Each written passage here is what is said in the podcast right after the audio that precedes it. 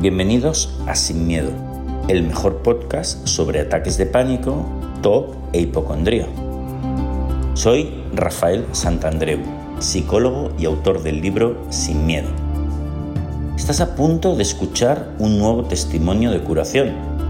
Espero que te inspire y te enseñe. Para más información puedes visitar mi web rafaelsantandreu.es. Adelante, estamos juntos en esto. Y hoy tenemos una invitada muy especial que es Pamela de Colombia. ¿Qué tal, Pamela? ¿Cómo estás? Muy bien, gracias, Rafael. Muy bien. Pamela, ¿qué tenías tú? Cuéntanos un poco tu caso. Bueno, pues a mí lo que me sucedió es que desde el 2019, por varias situaciones personales, más que todo relacionadas a mis manejos emocionales, eh, caí en una profunda depresión. Eh, esa profunda depresión pues vino alimentada por muchos pensamientos y emociones de ansiedad, eh, mucha angustia, eh, pensamientos irracionales fuertísimos y pues obviamente también una muy mala relación que tenía con mi expareja en ese momento que hizo pues que a pesar de que yo fuera al gimnasio, meditara dos veces, tres veces al día, tuviera un buen trabajo como psicóloga en el área organizacional, eh, que es la parte de, los recursos humanos de las empresas. Tenía mis dos hijos, mi mamá me ayudaba con ellos a cuidarlos. Eh, no, pues yo trataba de ayudarme en todo, en todo campo porque yo sí me venía sintiendo así, pues por situaciones como que teníamos dificultades económicas y yo no entendía por qué, porque yo trabajaba de sol a sol, por así decir. Em, y empecé como a pedir ayuda, ayuda y no la recibía y cada vez yo me sumergía más en una negatividad, en unas ideas que yo decía ya no, ya no, ya no continúo, no valgo, esto es imposible, esto es terrible, esto es el fin del mundo, tanto que eh, pues traté como de decir, bueno, de alejarme de esta pareja para decir, bueno, eso es lo que me está dañando. Pero cuando yo tuve ese intento de, eh, esa vez que, que, fue como la crisis que inició todo, ese intento que yo tuve de divorciarme de él, lo alejé de la casa, que se fuera, y bueno, ahí tuve como unos días entre semana que me sostuve, pero cuando ya llegó el fin de semana, yo me eché al piso y dije, no puedo, esto me supera. Yo ahí estaba totalmente codependiente a esta relación. Entonces yo no sentía que fuera capaz de llevar mi vida aparte de él, mm, económicamente, de todo amor. Yo decía, no puedo, no puedo, esto me sobrepasa. Eh, y lo traté de llamar y decirle que me estaba sintiendo así, él no prestó cuidado, pues había mucha ley de hielo, mucha indiferencia, mucha invalidación, entonces yo dije, yo, yo dije para mí ese día, no, no algo, eh, esto, me, esto es lo peor, esto es lo más terrible, si yo me voy, voy a hacerles un favor a todos, imagínate yo pensando eso, teniendo dos hijos hermosos a cargo mío. O sea, digamos que si no funcionaba la pareja, pues yo mucha gente pues podrá criticar y decir, pero bueno, o sea, ¿qué le pasa? ¿Sí? Bueno. Como es mamá de hijos, o sea, ah, mm, eche para adelante, sea guerrera, eh, claro. vaya y camine, haga ejercicio, todo lo que yo hacía que igual no me funcionaba. Entonces, yo le di total cabida y poder a esos pensamientos, a esa sensación de ansiedad y angustia que solo me, como que me eclipsó y solo pude empezar a tener pensamientos de auto, autolesivo. Yo decía, ya esa tarde yo dije, igual yo traté de pedir ayuda, le empecé a hablar a mi hermana con la que soy más cercana, que me estaba sintiendo tan mal como, como para ir a un psiquiatra o algo así. Claro. Pero que yo sentía que acudir a un psiquiatra pues, con el plan de salud acá era muy difícil porque primero tenía que ir a médico general, luego de pronto me llevaban al psicólogo y luego cuando ya vieran que estaba todo tan mal al psiquiatra. Em, porque era algo que ya me superaba en ese momento y empecé a decir, ¿qué hago? ¿Cómo lo haría? Sí. El balcón, me tomo unas pastillas, em, ¿qué hago? O sea, y después decidí las pastillas y eso, y en la noche ya cuando todos fuimos a descansar, eh, la impulsividad era muy, em, era muy impulsiva. Claro. Los pensamientos me llevaban de inmediatamente a la acción, entonces lo hice. Y luego pues eh, me fui a dormir y ya luego me levanté con mucha taticardia, muy asustada y ahí ya pedí ayuda, que fueran a ayudarme y llevarme a una clínica, que se hiciera cargo pues de los niños que seguían durmiendo. Yo en medio de todo pues seguía como teniendo la responsabilidad de ellos tienen que estar bien, yo estoy mal, pero ellos tienen que estar bien.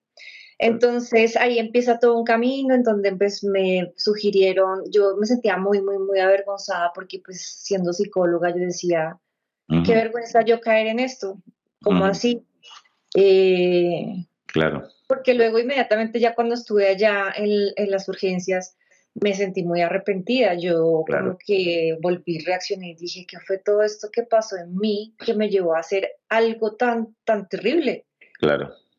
Entonces ahí pues me encontré con una profesional en psiquiatría que al escuchar todo mi relato, lo que yo venía haciendo, que yo igual me cuidé, que yo hice muchas estrategias para tratar, tratar de evitar llegar a ese punto, eh, igual había llegado ahí. Entonces me dijo, pues definitivamente el médico se enferma, el psiquiatra le puede dar la enfermedad. Claro, a todos nosotros. A todos no te sientas avergonzada porque lo que yo veo ya es que te sobrepasa y para eso hay profesionales y expertos entonces, déjate, entiende que ahora pues eres paciente y no, no te des duro. Eso. Entonces yo pues ahí tuve un acto de aceptación a lo que estaba pasando sin saber qué me esperaba, que era entrar a una hospitalización de ese tipo, porque pues me dijeron tienes que irte a sanar, tienes que alejarte de lo que te está pasando para lograr que te ayudemos. Bueno, entonces ahí las cosas empezaron, luego yo termino esa hospitalización, eh, obviamente se hacen sugerencias a la familia, pero nadie en la familia entendía cómo ayudarme y como porque yo tenía que estar tan triste como porque no le echaba ganas. Entonces, eh, ahí empezó como la batalla, la batalla. Eh, creo que ahí me sostuve por un tiempo, luego pues llegó la pandemia que se hubiera pensado que yo, mejor dicho, me iba a sentir súper mal y que hubiera terminado en crisis, no fue así. Fue una época donde yo me sentí como, mi, parte emocional era tan codependiente a esta eh, pareja que tenía, que para mí era fundamental como sentirme acogida, valorada, amada, eh, yo era como súper hiper vigilante como a sus reacciones, a sus gestos, todo como que yo había enfocado casi todo en, bueno, yo decidí hacia el 2019 también, esta fue uno de los motivos por los que cual de pronto desaté la crisis, que yo decidí dedicarme a mi hogar y dejar mi ah. trabajo como psicóloga, porque pues quería ahorrar dinero a la casa, quería darle tiempo de calidad a mis hijos, porque pues dije, yo sí soy mamá, yo quiero hacerlo bien. Claro. Em, entonces, como que en ese tiempo de la pandemia, eh, ah, bueno, y por haber dejado el trabajo yo me sentía mucho más codependiente, entonces ahí eh, yo me sentí muy útil. Yo era la que hacía todas las compras, yo estaba en las eh, clases virtuales de los dos niños, participaba más que todo desde el más pequeño que tenía como cuatro en esa época, y cantaba, bailaba, mucho yo hasta fui compré libros para enseñarle a leer. Yo hacía de todo, limpiaba. Eh, fue bien.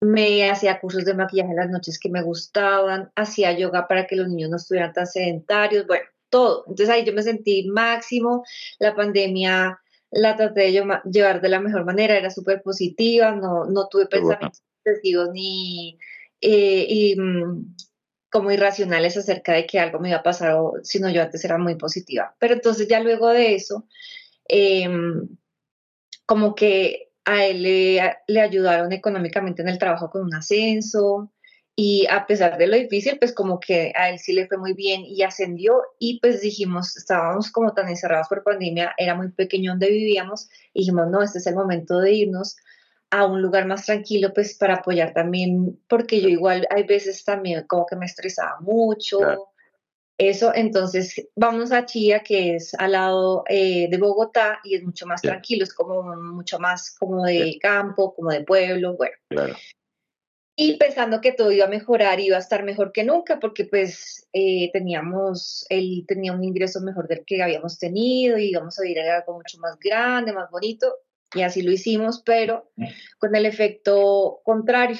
Em, yo empecé a, em, empecé otra vez como a deprimirme porque tenía pensamientos como de minusvalía, que yo no podía. Eh, yo pues como que siempre he sido muy autoexigente, que eso lo he mirado en terapia, que yo soy como, no, si yo no soy perfecta o lo hago todo bien, yo no valgo nada, ¿sí? Tengo que ser la mamá perfecta, tengo que ver cómo consigo un trabajo eh, porque tal vez no soy suficiente solo siendo ama de casa. Claro. Eh, tengo que todo perfecto. Entonces, no me permitía cosas como fallar o cansarme o no estar bien a veces. Eh, entonces, em, empezaron como discusiones nuevamente con mi pareja acerca de temas económicos, temas de todo tipo y pues yo me sentía siempre muy invalidada porque era como, mírese cómo se pone, si usted empieza a hablar duro, yo ya no hablo con usted, estoy harta de su enfermedad.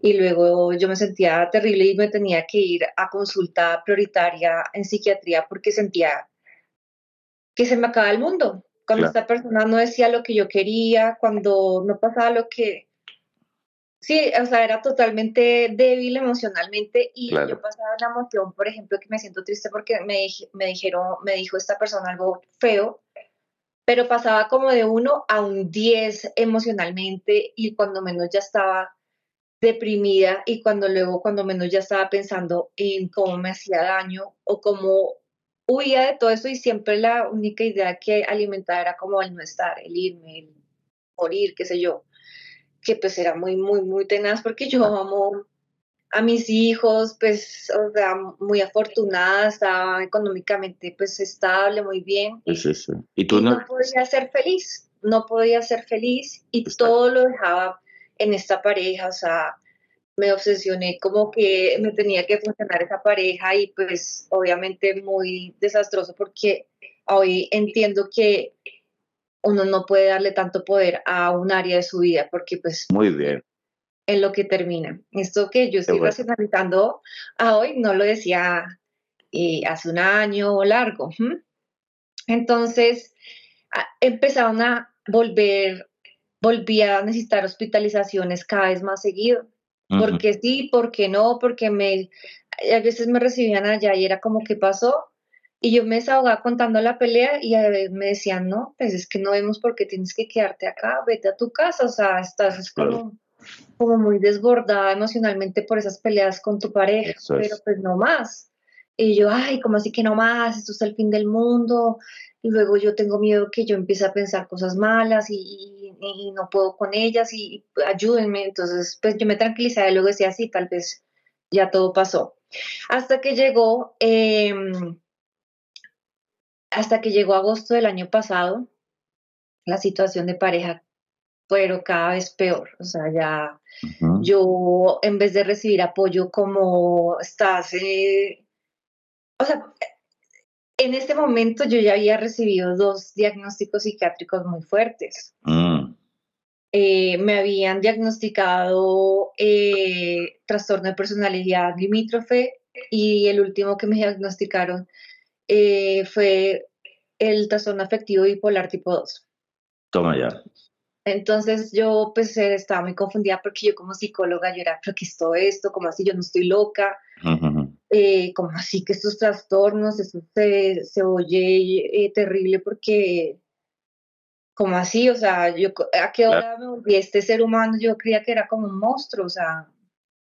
Entonces me frustraba me frustraba porque de mi pareja no recibí nunca como un apoyo de te voy a, te entiendo, te apoyo, sé que no estás pensando claro, sé que estás pasando emocionalmente por algo difícil que yo tal vez colaboro y voy a cambiar, no, no, no habían cambios ni colaboraciones, simplemente económico, como pago cuando te hospitalizas y te saco allá, eh, te pago las, me medican, te pago las medicinas y, y ya. Mm pero en crisis eh, se acercaba y antes me hacía sentir peor.